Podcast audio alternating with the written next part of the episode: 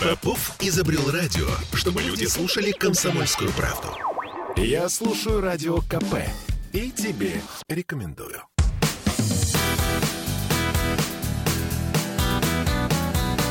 Легенды и мифы Ленинградского рок-клуба.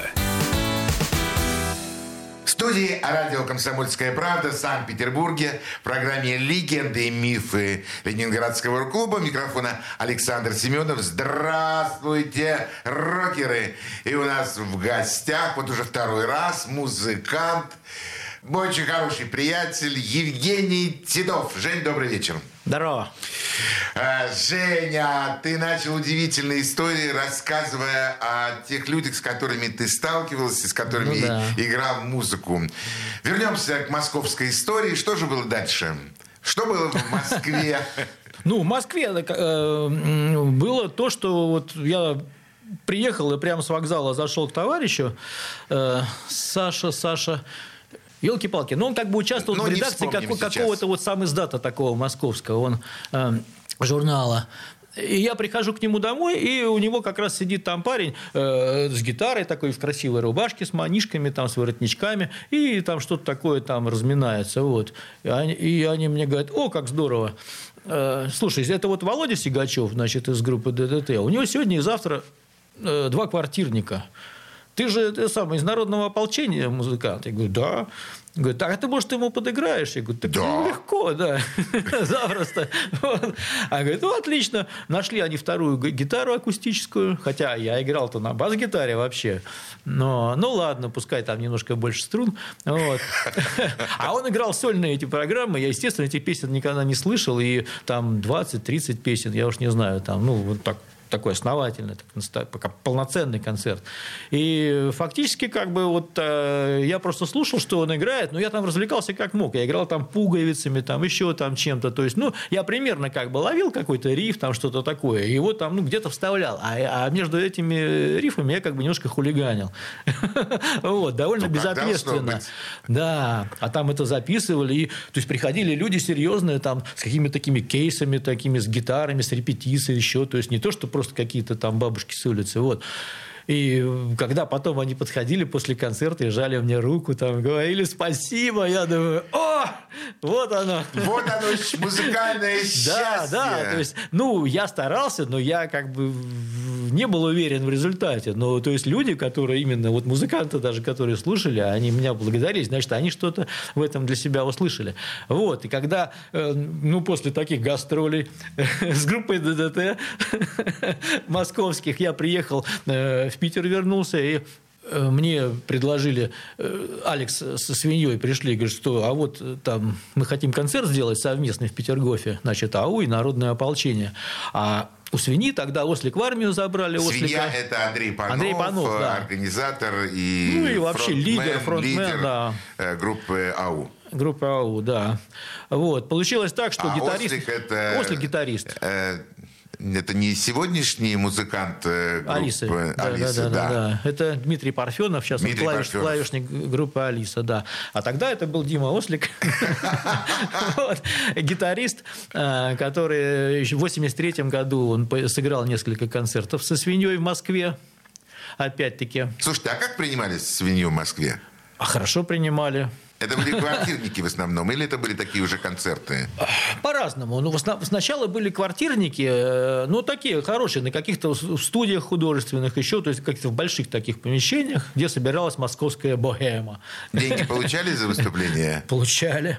Ослик мне рассказывал, например, что когда они в Зеленограде, ну там в каком-то ДК небольшом они выступали, им заплатили там что-то чуть ли не по 100 рублей. Бешеные Какие-то деньги. бешеные деньги. Бешеные. Бешеные. Они потом просто как это, ну, пришли, что-то сыграли там 20 минут.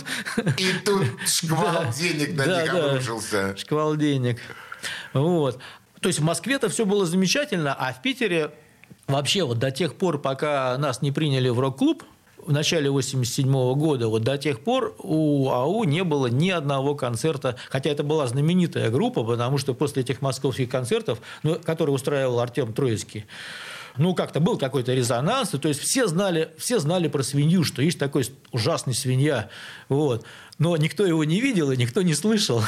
Но ходили куча э, анекдотов, легенд каких-то. Мифов. Как, мифов, как про Василия Ивановича Чапаева примерно. То есть, то есть вот прийти как-то в нормальном обществе, где-то про Чапаева анекдоты рассказывают, а где-то вот рассказывают анекдоты про свинью, про очередную какую-то его выходку. И я заочно тоже свинью хорошо знал.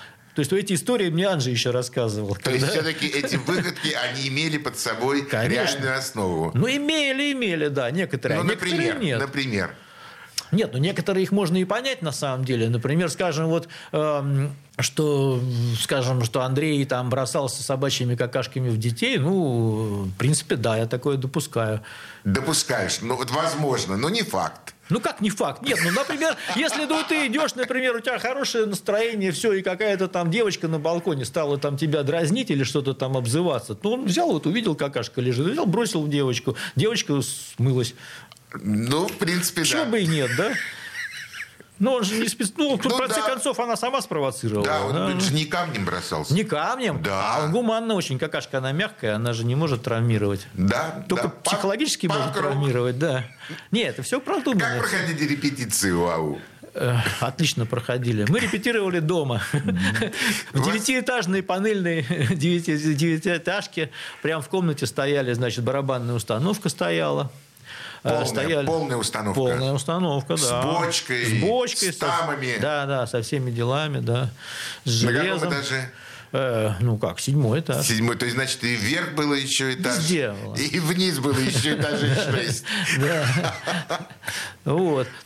И нормально, но к тому времени, когда я влился в группу, там уже с соседями вроде бы всякие это война, антагонизмы прошли, потому что сначала, конечно, когда там свинья начал дома репетировать, они через день там вызывали милицию, вот, а потом и милиции надоело, и соседям всем надоело.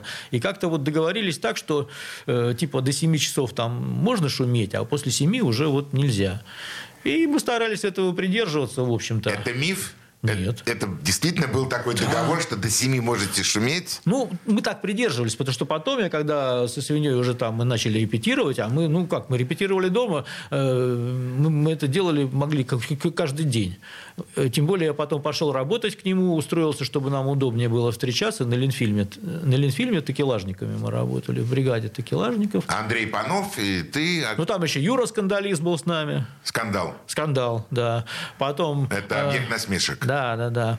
Эм, ой. Ну, у вас хорошая компания. Колоритные люди были. У нас вы были... были такелажниками на Ленфильме. А, Вилли еще там был у нас. Усов? Нет, не Усов. А, а Вилли... Вилли, который друг э, Панамы и скандала. А, тоже, который знаю. в Камчатке, вот он да, в последнее да. время часто был. Вот.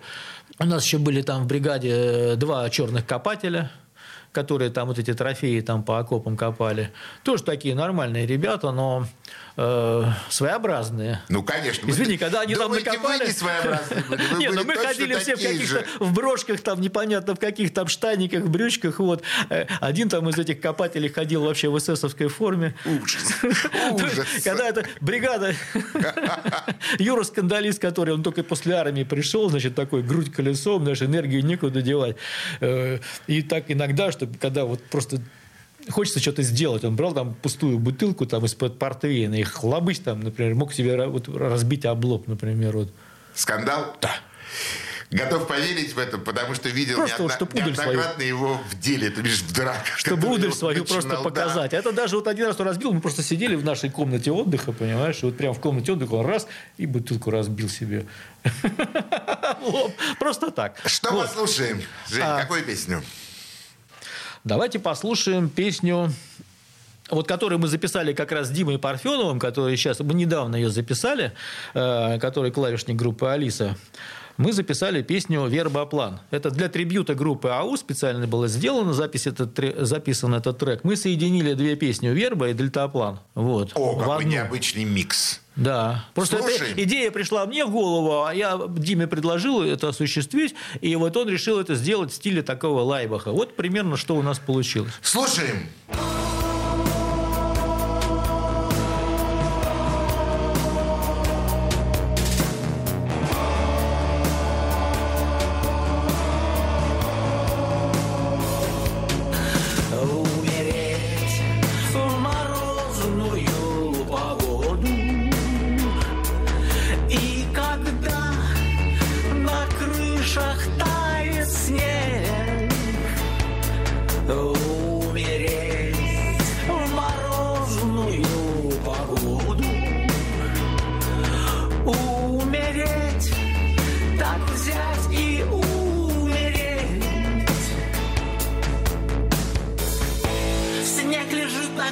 крышах, в лужах мерзнет лед.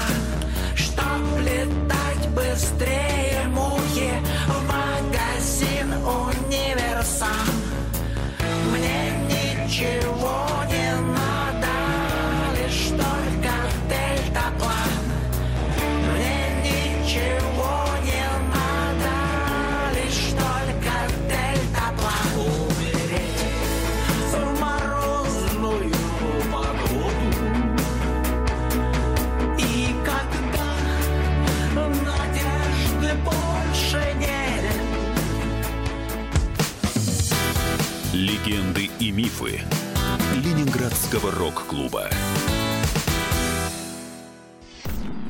Я слушаю Радио КП, потому что здесь самые осведомленные эксперты. И тебе рекомендую.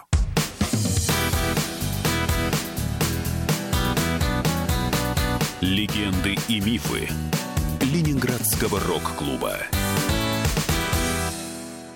Студии радио «Комсомольская правда» в Санкт-Петербурге в программе «Легенды и мифы Ленинградского рок-клуба». У микрофона Александр Семенов и у нас в гостях э, музыкант Евгений Титов. Жень, давай продолжим твои воспоминания об, э, о том удивительном времени, которое было в 80-х годах. Ты когда услышал о том, что открывается Ленинградский рок-клуб? Ну, Ленинградский рок-клуб я узнал от Занжи. Он вообще знал всех. Он меня протащил по всему городу, познакомил с Геной Зайцевым, это вот первый президент Первый еще, президент да. Ленинградского рок-клуба. Э, И как раз у Гены Зайцева дома я тогда первый раз услышал, он нам на 19-й скорости еще бобину говорит, вот мне из Уфы прислали пленочку, э, значит, вот это там первый альбом э, ДДТ, что вот есть такая группа в Уфе. Вот. А потом я уже познакомился вот с Володей Сигачевым в Москве, собственно, вот как бы. Я еще тогда... А как появился Юрий Шевчук в группе? А, Юрий Шевчук появился, ну, это со слов Сигачева, опять-таки. Мы тогда вот общались, тогда вот выступали вот эти два квартирника были и так. Вот. Э, Я, насколько помню, что у Сигачева тогда уже была группа, и в основном, там, тут не в основном, а там играли его песни. То есть он был автором как бы всех песен. Вот. Ну и на каком-то конкурсе стройотрядовской песни комсомольской, вот, э, он там случайно оказался или специально пришел послушать, я уж не помню. Вот, и он просто его обратил внимание, ему очень понравился парень с такой вот луженой глоткой, ему очень понравился голос сильный. Вот. Он там в стройотрядовской куртке там пел какие-то комсомольские В Уфе, песни. в Уфе. В Уфе, конечно, да. Вот, пел там от души эти комсомольские песни, там, значит, вот проорал там, вот. И э, Сигачев к нему после концерта этого подошел и говорит, слушай, вот у нас тут есть рок-группа, там, может быть, ты не хочешь там как вокалист? А как там?» группа называлась? ДДТ. ДДТ. Да. А это просто они репетировали, там что-то тоже дом чего-то там, это не имеет отношения к отраве, Ага. Э, чего-то там какого-то И творчества. Юра принял приглашение. Да, он пришел на репетицию, и сначала они как бы вот они играли репертуар э, Сигачева, а Сигачев клавишник в этой группе был, клавишник и вот ав- автор там всех песен. И пел тоже он. Ну вот, как бы, видимо, он чувствовал, что ему не хватает голоса немножко, и пригласил как вокалиста. А потом уже э, Шевчук какие-то свои стал предлагать песни. Вот. Такая аналогичная история с группой А- Алиса, да? Ну, немножко, да. Да, то есть э, приход Кинчева, Да, да, уход да, Задерии, э, Да. всемирная слава и, и продвижение группы Да, очень дальше. похожая ситуация. Очень, ситуация, похожая, да. А как проходили репетиции САУ? Отлично проходили, между прочим. Вот мне многие не верят. э, Не но- верим. Но мы репетировали абсолютно трезвые. Вот я хотел спросить и сразу получил ответ. Ну, не поверили вы, настоящие панки. Э, История, которую ты рассказал, ну уж действительно самая панковская. И трезвые такие Ну репетируете. Круто. А кто, кто был таким, ну, лидером, таким явным, таким лидером в группе, который вот, э, который принимал какие-то решения? Свинья, конечно. Как? Андрей, Нет, но, да. а, свинья Андрей, он как бы был лидером не только даже в музыке, а вот он вообще был очень, как это теперь говорят, харизматичный человек. Расскажи о нем. Вот. И м, вот я мои ощущения еще и в начале, и в дальнейшем, э, что вот даже вот в любую компанию приходишь, и вот если там свинья находится, там может 10-20 человек быть, но все равно как бы вот он был каким-то центром притяжения, что ли. Он мог сидеть даже молчать, понимаете, но все равно как-то вот э, как что-то в нем чувствовалось, вот все равно, тем не менее. Вот такое сильное лидерство, харизма. Харизма, да, да, да, да. Вот, э, и вообще, не знаю, вот я думаю как, что он, может быть, не знаю, насколько он ре- тоже не реализовался э, по-нормальному как музыкант, но м, он, конечно, зря бросил театральный институт. Вот. Да, Один он- из немногих, кто по собственному желанию ушел из театрального института. Э, И потом Который Горбачев... поступил самостоятельно. Да, поступил, поступил, и потом, э, кто же, подождите, там был Горбачев или нет, не Горбачев, Вполне возможно, что Горбачев. Его э, Преподаватель, да. Э, В общем, где-то через э, в следующий раз, когда он набирал снова себе группу, он специально звонил свинье домой, говорит, Андрей, я тебя без экзаменов возьму, уже хватит ерундой заниматься, иди-ка учиться ко мне снова. Вот, и свинья опять отказался, понимаете? То есть То есть музыка. Ну, как бы да, ему этого хватало. Он считал, что вот э, то, что он делает на сцене, э, он больше играл. И у него же манера пения именно актерская, между прочим. То есть это вот не, не какая-то классическая или и, и даже не рок-вокал. Вот как хорошо, что ты говоришь эти слова. Они ведь на самом деле для Вот многих вспомните, наших- например, Миронов там и так далее. Это вот актерское пение. Да, да. И Я- Свинья был точно таким же вокалистом, да. И, и, и то, что вот если бы он закончил, между прочим, театральный институт, я думаю, что просто в его лице э, вот все как бы получили бы очень хорошего актера. И его, может быть, знали бы миллионы людей как актера, и через это это могло бы ему помочь и музыку свою Как продвинуть. музыку, да. Да, так что он здесь потерял, я считаю, тоже. Потому что... Да, это очень важное наблюдение, и, по-моему, ты действительно прав в этом отношении. Потому что очень многие актеры, современные актеры, они играют в театрах, э, снимаются Да. в кино, но при этом они э, еще пишут музыку. Да, выступают. И выступают на сцене уже как вокалисты какой-то группы. Э, И полетели, Ну, а Артур Высоцкий Ваха, хотя бы. И да, и конечно. И, и среди современных тоже э, артистов тоже есть э, артисты, которые еще и поют песни в группах. Именно в группах. Да, ведь не просто же так, вот э, э, преподаватель, ну, ну, как бы он его звало опять, то есть он же в нем видел это все, понимаете, видел именно актера, а не э, панк-рокера или что-то такое там. Вы много дали концертов э, вообще? Вот группа АУ много дала концертов? Э, По-разному. У нас сначала, вот в 87-м, когда нас приняли в рок-клуб, у нас было очень много концертов. Мы каждую Приняли неделю вас выступали. легко в рок-клуб?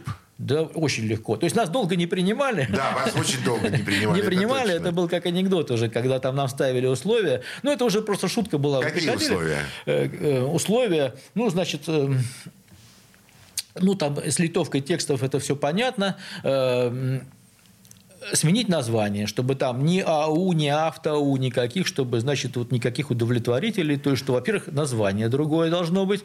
Но это очень строго. Мы ходили, придумывали всякие названия. Просто, ну, как шутка, идем по улице, и вот какие-то, знаешь, там... Ну, так всегда бывает. И Да, да, придумали да, да, да, название. да, да. Придумывали там это сотнями каких-то, ну просто смешные какие-то всякую ерунду. Вот. А потом, ну еще какие-то, ну вплоть до того, что вот хорошо, мы вас примем, но там не должно быть свиньи. Ну, это несерьезно. Ну, Да, да, да. И я помню даже вот фронтмен группы, лидер группы вообще, ну это не один, раз мы принесли тексты на литовку, мы на машинке со свиньей напечатали, и там все песни подписали моей фамилией. То есть, То что там даже... это не свин. Нет, ну там была пару моих действительно текстов, стихов, там, и потом исполняли. Остальные тоже, да, что это не свинья, ничего. То есть вот его нет, понимаешь? То есть вы поставили условие, чтобы его не было. Вот его нет. Вот, пожалуйста, вот То есть вы так выходили из этого положения. нет, но нас все равно не принимали. И на самом деле это можно понять, потому что э, Андрей был человек очень такой неуправляемый, непредсказуемый. И он мог действительно что-нибудь такое выкинуть, что вообще бы рок-клуб мог накрыться, понимаешь? Вот, поэтому... Мы не вернемся, хоте- к, мы рисковать, вернем- наверное, мы не вернемся к хотели. этой теме, и даже я напомню тебе одну маленькую историю, но вначале я хочу услышать еще один музыкальный трек, еще одну песню, которую ты предложишь нашим радиослушателям. Ну, вот э, тоже это, опять-таки, записано было совсем недавно для трибьюта АУ. Там тоже э, я пою, и эта песня, она мне очень нравилась всегда, но мне не нравилось, э, как она исполнялась, э, ну, и аранжировка или как бы, ну, не знаю. Я вот здесь сыграл, мы ее сыграли так, как мне вот она слышалась, как хотелось бы ее слышать. Ну, в меру моего, так сказать, умения. Вот песня «Осень». Слушаем. Листья шуршат на осеннем ветру Вдаль унося весенние грезы. Ты все так же лежишь теперь на виду И не исковал твои слезы Осень, осень, пора умирания. Осень, осень, ты умерла я не хотел бы, чтобы страдания Ты те же вновь перенесла.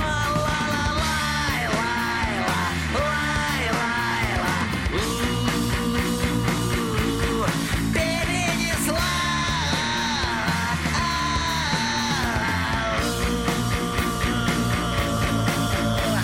Ветер играет твоими кудрями у живой. Я благодарен тебе, дорогая За твой век короткий, но золотой. Осень, осень, пора умирания Осень, осень,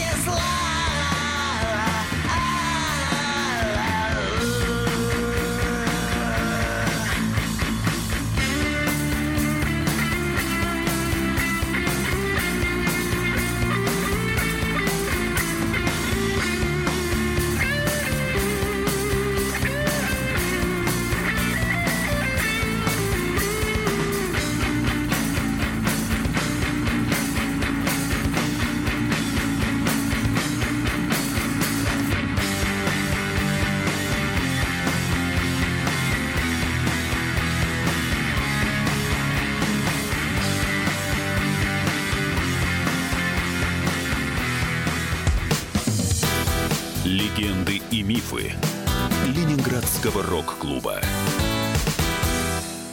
Бесконечно можно слушать три вещи. Похвалу начальства, шум дождя и радио КП. Я слушаю радио КП и тебе рекомендую.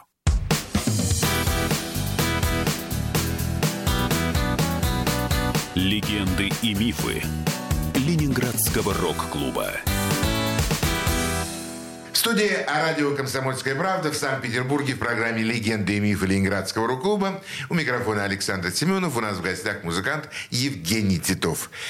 Жень, да, действительно, ты совершенно правильно говорил о свинье, что он был совершенно неуправляемый, мог, так сказать, вытворить все, что угодно. От себя лишь только хочу напомнить тебе, не знаю, А он ты- любил обламывать людей именно. Как раз вот чем больше ожиданий от него, тем, видимо, вот я не знаю, по-другому не могу объяснить. Он получал какое-то вот удовольствие от этого. Но мат на сцене я впервые услышал от Андрея Панова в Ленинградском дворце молодежи на фестивале Ленинградского рок-клуба. Это было впервые. Это было очень круто, и я помню, как Коля Михайлов... То, что связано с москвичами, что ли? Да, да, с москвичами. Так это да, ж не и- он сказал даже. Как пос- не он? А его посадили на 15 суток только за то, что он дал микрофон в зал. Это просто парень, я забыл даже там конкретно, даже знают, кто это там какой-то. Он просто сказал, что То есть- москвичи... да, то есть в зале есть москвичи? Все сказали, да, москвичи. И Это так чи, далее. да. Да, да, да. Вот. И все. Он просто отдал зал, э, в зал микрофон. Это же тогда тоже немыслимо было, понимаете? Как это? Ты уполномочен, то есть даже же текст и все. То есть с микрофоном ты, ты материально ответственное лицо. Ты отвечаешь за За микрофон. микрофон. Да, да, да, да. Ты, не, ты не имеешь права его никому дать. И Вот Конечно. свинье дали 15 суток только за то, что дал микрофон в зал. Представляете, какой маразм? Слушай, ему дали действительно 15 суток? Да. Это не Сразу миф? не миф после фестиваля с Лией Петровной, а, а я жил как раз рядом с Литейным. Лия Его Петровна посадили, это мама его Андрея. посадили на Литейный 4, там, значит, там и лето, тепло, уже метелкой махать. А я ли жил на Чайковского через два дома. И она, значит, из дома заезжала ко мне, там мы делали бутербродики, там чайку попили, шли там Андрея кормить, значит, там. Вот это история! 15 после суток после фестиваля, после фестиваля он 15 суток подметал улицы. Ну, За то, что он отдал микрофон в зал. Да, хорошо. Ну а, ну, а то, что, например, я прихожу в Ленинградский дворец молодежи на второй или третий день фестиваля и чувствую, что в, во дворце просто пахнет очень сильно фекалиями. И я чем ближе подхожу к сцене, тем больше запах. И когда я вижу на, в кулисах два ведра, э, полные, так сказать, фекалиями, и спрашиваю, что вы собираетесь делать, мне отвечают, ищем пропеллер, вентилятор. Для чего? Для того, чтобы устроить панк-шоу. Это ты кого спрашивал? Это я вот кто-то там находился рядышком с этими ведрами. То есть собирались вы э, включить вентилятор и на него из ведра, так сказать, то, что там было, вот в, зал это пустить. Вот это панк-рок называется. Ну, до ведер дело не дошло. Не дошло. Не дошло. Вот, это я, между прочим, тормознул эту историю. Серьезно? Да. Потому что я сказал, вы что творите? Вы Ах ты хотите, черт. Вы хотите, чтобы нас всех тут просто расстреляли сразу? Вот это облом. Да, это я сделал. Ну, там и так, на самом деле, когда нам звук вырубили, там какая-то... И сказали, все по техническим причинам, там просьбу покинуть зал, а никто не уходит, понимаешь? И все прям там толпа же была, там э, Рикошет там умудрился с кем-то подраться прямо там в яме, кому-то руку сломать. То есть что-то такое неимоверное, никто не уходит, а нам потом 15 минут. А я тогда тоже не пил. Период был трезвости. Э, Вот. Я пошел за кулисы, и какие-то пионеры два стоят, там что-то из горла давятся там с вином. Я у них отобрал это вино, короче, засадил этот весь пузырь. И нас снова на сцену зовут, что типа все, можно играть. И я вышел, и меня как накрыло. Накрыло. Я почему, я не понимаю, где я нахожусь, а там еще нам дали звук вот так вот, наверное, ручки все вперед. Я я касаюсь труды, только касаюсь, и Она меня сдувает, там, сдувает. прямо из комика. А что делать? У меня опыта такого нет. Там надо просто громкость надо было убавить, а я не понимаю, что делать. И я играю, я слышу только меня вот этот ветер от, от, от бас-гитары, вот этот звук. И я смотрю, как свинья, как в аквариуме, рот открывает. И я не понимаю, где я нахожусь, чего. То есть я там примерно раз, и в какой-то момент в одной песне я помню, что я вот еще играю куплет, а они уже, я понял, что поет уже припев. Вот. Ну, ничего Ну, ничего страшного, страшного, ничего да, страшного. да, да. Мне потом Цой на следующий день сказал, я говорю, блин, облом какой проще. Говорит, а мне понравилось. Э, Уважаемые радиослушатели, вы, наверное, не очень хорошо понимаете, почему мы так улыбаемся, глядя друг на друга. Мы были вместе на той Мы были сцене. вместе на той сцене, я был ведущим этого фестиваля, и передо мной вот разгильдяй-музыкант, который вот устраивал такие вещи. Можете себе представить, какая атмосфера была в зале в Ленинградском было круто. Было круто! Нет, ну это был первый такой официальный концерт АУ, и ожидания все там именно, что непонятно что. И вот на этом концерте там, по-моему, были все там. То есть вот, ну, Цой, само собой, да, вот, потому что они были же вообще друзьями большими в свое время с Андреем. Ну, поскольку А, ты назвал эту фамилию, пожалуйста, ну, вспомни какие-то, может быть, пересечения с Виктором Цоем, э, Панова, тебя или просто как бы Ну, группа. Ну, было же, я наверное. могу сказать, что э, вот когда я, э, я пришел в группу, я потом только вот уже так обратил внимание, что Цой никогда не упоминался вообще, то есть вот свинья никогда о нем не говорил. Хотя потом, опять-таки, я чуть позже узнал, что они... Он басистом же был даже, Да, по-моему. они были очень дру- дружны. Да. Причем именно года 79-го, когда свинье было 19, Цою 17, то есть это еще такие еще, можно сказать, даже Мальчишки. мальчишки, да. Вот, и там два года большая разница, то есть и все-таки, то есть для Цоя э, свинья был такой как бы Авторитет. старший товарищ, Конечно. авторитет. Так и было, да. Э, И они жили рядом, и Цой фактически там почти все, все дни как бы проводил у свиньи. Потому что он тогда... ночевал. Да, он тогда бросил это самое училище, э, свинья театральный бросил. А Витя бросил. Ну и отчислили или что-то такое. Я не знаю, но, по крайней мере, они два такие бездельника были. Вот. И, и, а у Цоя что там? Ну, дома патриархальная такая корейская семья, там, ну, скучно. Вот. А свинья рядом, а там все весело. Там э, дверь в эту комнату свиньи, она была так криво пилой э, вот так вот отпилена, как в салунах. Э, Значит, сверху пустое, вы это выкинули, а снизу такая вот как бы створка, которой можно было ногой туда-сюда. И там вот как раз стояли барабаны, там усилители какие-то, микрофоны, все это было. Вот. И, конечно, э, там гораздо интереснее было. И, скажем, песня «Мои друзья», О, одна, одна из да. первых песен группы «Кино», а, она, собственно, ведь написана про квартиру свиньи. Даже так. Конечно, да. Ну так это же вся жизнь. Кто-то запер э, туалет уже давно и так далее, и так далее. То есть, ну, это, происходило. И, и даже этот пивной ларек, э, у которого все остановки, он как раз был вот на углу Типанова и, и космонавтов. И еще даже, даже в 2000-х годах он еще там стоял. Легендарный пивной ларек. Да, так и есть. Слушай, что предложишь еще э, послушать нашим радиослушателям? Э, Давайте послушаем для разнообразия тогда э, мою песенку «20, э, «21 пилот».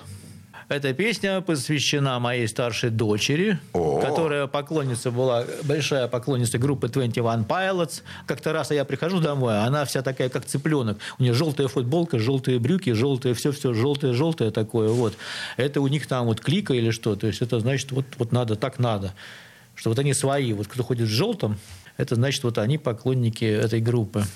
Ну и там вообще, вы- ты же знаешь, наверное, да, что там всего их двое. Знаю, да, да. барабанщик и, и вот. И, и человек играет на укулеле, например. Вот и вся эта... Ну, конечно, у них там подкладки, минуса какие-то идут, все. И там целые стадионы собираются. Вот. И как раз тут песенка про то, как про басиста, про басиста, который влюбился в поклонницу группы 21 Pilots, и что с ним стало. Слушаем. Мой друг музыкант потерял вкус жить Я беспокоюсь за него, чтобы он не начал пить Он на сей играет до, и ему все равно Что-то странное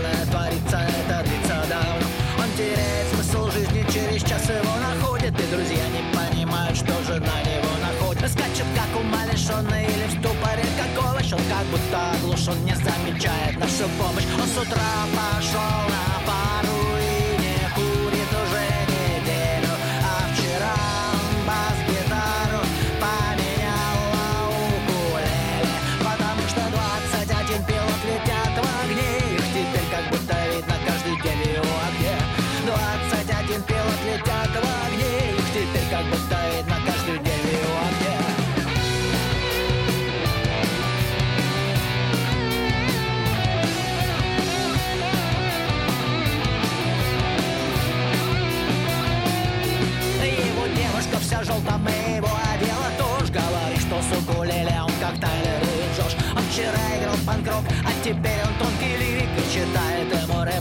хип-хоп сидя в сортире. Он проходит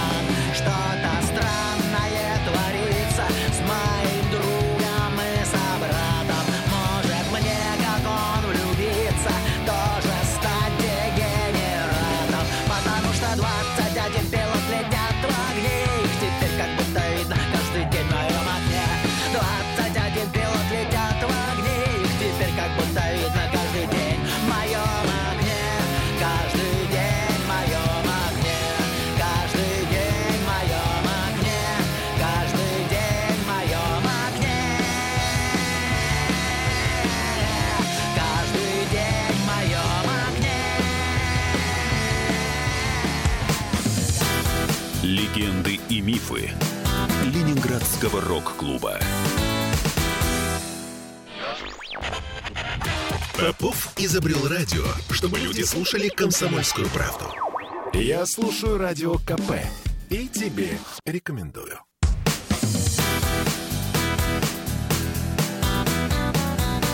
Легенды и мифы Ленинградского рок-клуба. В студии радио «Комсомольская правда» в Санкт-Петербурге в «Легенды и мифы» Ленинградского рок-клуба у нас в гостях э, музыкант группы АУ э, Евгений Титов. Жень, Ага. А, ну, вообще, конечно, ты кладезь. Ты просто... Количество воспоминаний твоих, оно просто зашкаливает. Э, расскажи, пожалуйста, еще что-то, что связано э, с Ленинградским рок-клубом или с музыкантами, которых, имена которых, конечно, знают все. Так, елки, не знаешь, чего и начать. Начни, с- много- начни сначала. Начни сначала. Вы были за границей когда-нибудь, АУ? Да нет, никогда не были и, А наверное, за и не границей, поехали а за бы. границей как не поехали? А я не знаю, что там делать-то.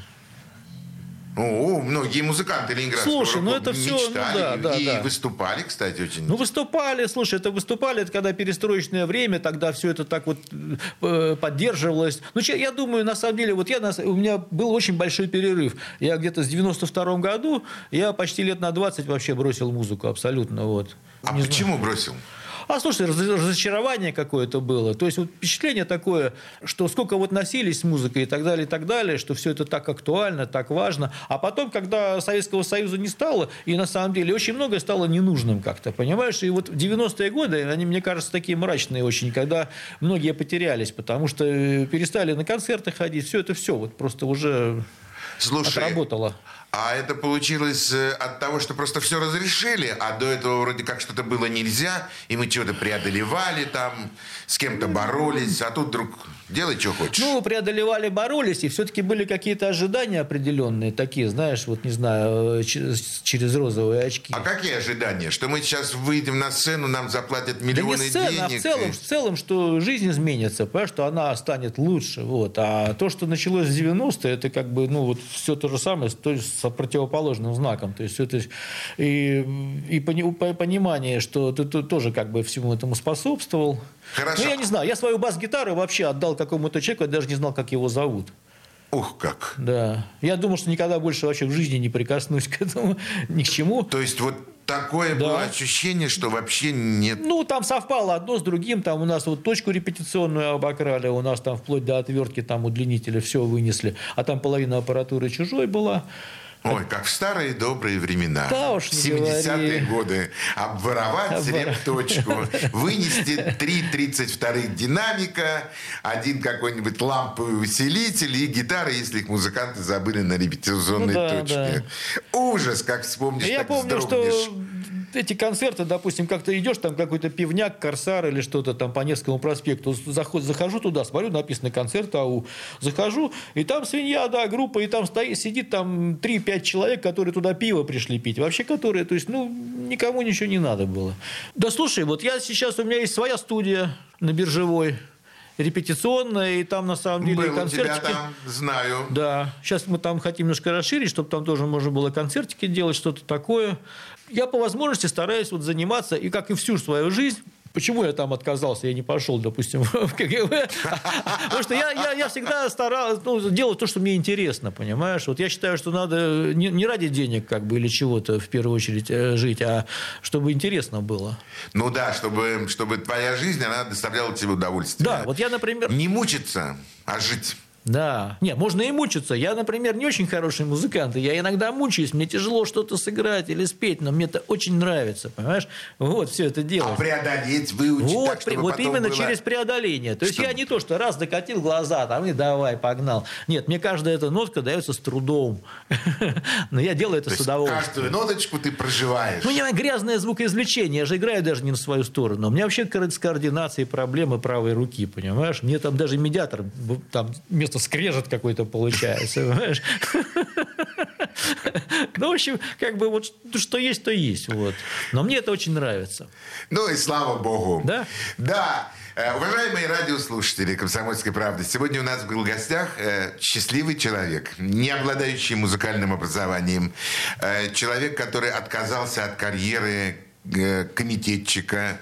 От карьеры президента. От, ну да, от, от карьеры президента отказался, э, который э, все-таки полюбил музыку. На сегодняшний день обладатель массы гитар, бас-гитар. Человек, который играет не на ту сторону, а на другую, но все равно остается счастливым, веселым, довольным и радостным человеком. С моей большой любовью и уважением к тебе у нас был в гостях э, бас-гитарист группы АУ, э, Алекса Галтелова. Оберманекен. Оберманекены. Я думаю, перечислять еще, наверное, можно много. Ну, Чикатило Брадерс. Чикатило Брадерс. А самое главное, счастливый человек. Зовут его Евгений Титов. Жень, пока! Спасибо, пока, да. Я на самом деле счастливый человек, да. Пока! Пока-пока. Легенды и мифы Ленинградского рок-клуба.